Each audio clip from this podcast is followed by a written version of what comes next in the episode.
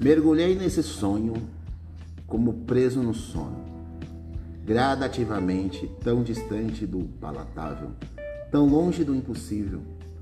Eu podia ser menos autêntica, dizer que eu atravessaria o Atlântico, redescobriria o amor em níveis quânticos e traduziria para o sentido semântico.